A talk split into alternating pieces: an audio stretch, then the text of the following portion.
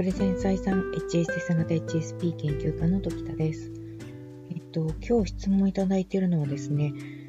えっと、PTA とかマンションの理事会についてなんですね。これについて疑問を感じられた方から、えー、ご質問いただいています。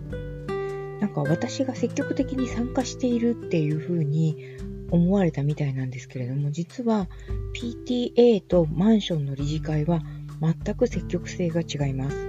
マンションの理事会の方からお話しますけれども、マンションの理事会ってですね、あの、私、父から引き継いでるんですね。とてもじゃないですけど、マンションの理事会に自ら、その、私やります的な感じで参加したいわけでは全くなくてですね、えーと、もう流れで仕方がなくっていうようなところが本当に大きいんですね。えっ、ー、と、ま、まずですね、私の住んでるマンションって本当に普通のマンションとちょっと違っていて、あのー、もともと住んでいた家の一角が市に買い上げられて、その市が、えっ、ー、と、主催というか、あの、協賛というか、なんて言うんでしょうね。えっと、共同で運営する、えっと、でっかい高層マンションになったんです。で、その高層マンションになった時に、もともとその一角に住んでいた何十件か十何件かかなの人たちに選択権が与えられて、まあもちろんその、その頃私は子供だったので、あの、親に決定権があったんですけど、その、決定するにあたって、我が親はですね、えっ、ー、と、特にどこかに引っ越したいとかっていうようなことでもなないし、まあ、あの、うなぎ屋だったんですね。ああの、うなぎ屋を経営していた、小さいうなぎ屋を経営していたので、そのうなぎ屋のお客さんたちと離れたくないっていう意識が多分その、個人営業をしているお店の親父さんたちには多分あると思うんですよ。顔なじみさんたちと離れないようにしておかないと、その商売が継続しないっていう恐怖があると思うんですよね。そういう意味では我が父親、母親が、まあ、ここから離れるのはやめようと。つきましては、新しく作られた高層マンションの一角を、えっ、ー、と、譲り受けますっていうような契約の仕方を多分したんだと思うんですよね。それでですね、譲り受けたからには、そこのなんか地権者っていうものになっていて、その地権者の流れで、あのそなんていうのマ、マンションの経営自体を、その地権者グループで管理するっていう感じになってるんですよ。見守る？もちろん、あの、経、あの、管理会社が入ってくれてるんですね、大きいマンションなんで。その管理会社のやり方を監査したり、あの、理事会に参加して理事会の中で運営の方針を決めたりっていうような形を、あので、形でそのマンションが運営されてるんですね。で、この度大規模修繕とかがあったりとかしてめちゃくちゃ大金が動いたわけですけれども、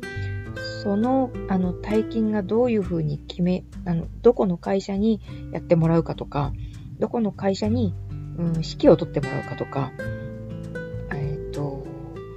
それこそその、住民さんたち、住民全員が地権者なわけではないんですね。その方たちの、98%くらいは、住まわれている方たちの98%くらいは、賃貸で借りられているような形のマンションなんです。でその方たちからしてみたら、その一部の地権者がいて、その地権者の人たちが理事会を運営していて、その理事会が管理会社の、まあ、行動とかですね、あの、決定をこう監査してるっていうような仕組みになってるんですね。その、ちょっと若干その、なんでしょうね、ややこしい、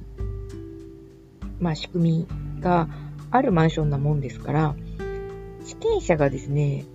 いないと、地権者がグループを作って、そのグループの方たちがある程度こう、見守らないとですね、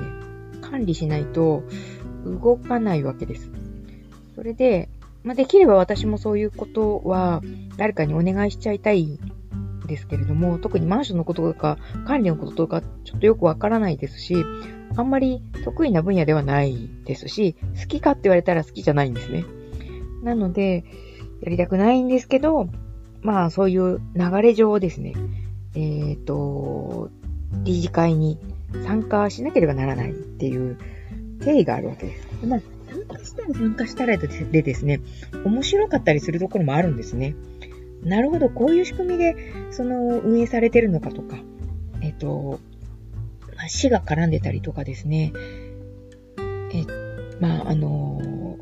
私以外は全員男性だったりっていうような形でですね、男性の方たちがどういうふうに、でしょうね、えっ、と、議題を、こう、判断するのか、審査するのか、判定するのかみたいなところを、観察っていうか、こう、一緒に入らせていただいて、なるほどね、こういうふうに人は、その物事を決めていくんだな、みたいなことを、その、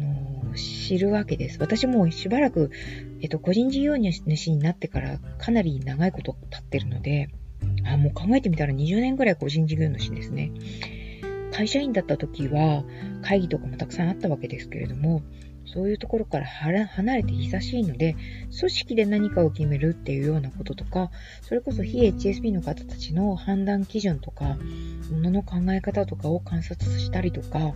え、するのにはとてもうってつけの場所だなというふうに思います。なので、マンションの理事会はですね、えっ、と、そういう理由で参加しています。ちょっとその、えっ、と、ご質問してくださってる方からしてみたら、ちょっと出る勇気がないなというふうに思われるっていうふうに書かれてるんですけれども、私も全く同じでですね、目立つし、ましてやその一人だけ女性っていうのも、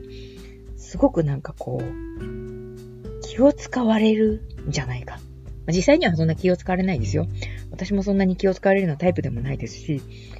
あの、確かに心配だったり、懸念する材料はたくさんあるので、あんまり出たくないんですけど、そういう流れで参加しているんですっていうことなんですね。まあ、PTA に関してはですね、次の、えっと、次の回でお話ししたいと思います。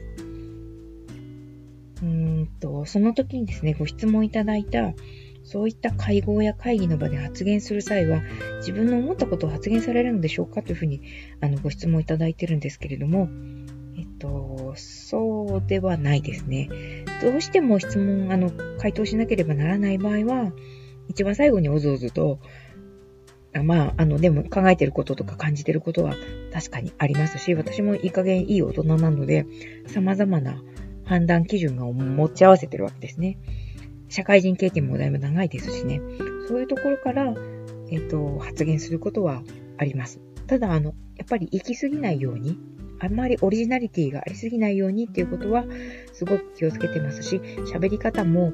あの、なんていうんですかね、えっ、ー、と、下品にならないように、嫌われないように丁寧にあのお話しするような形に、えー、喋り方なんかもだいぶ気をつけてはいます。と今日はあの理事会マンションの理事会について少しお話しさせていただきました。ではまた次回はですね、PTA の話をさせていただきたいと思います。失礼します。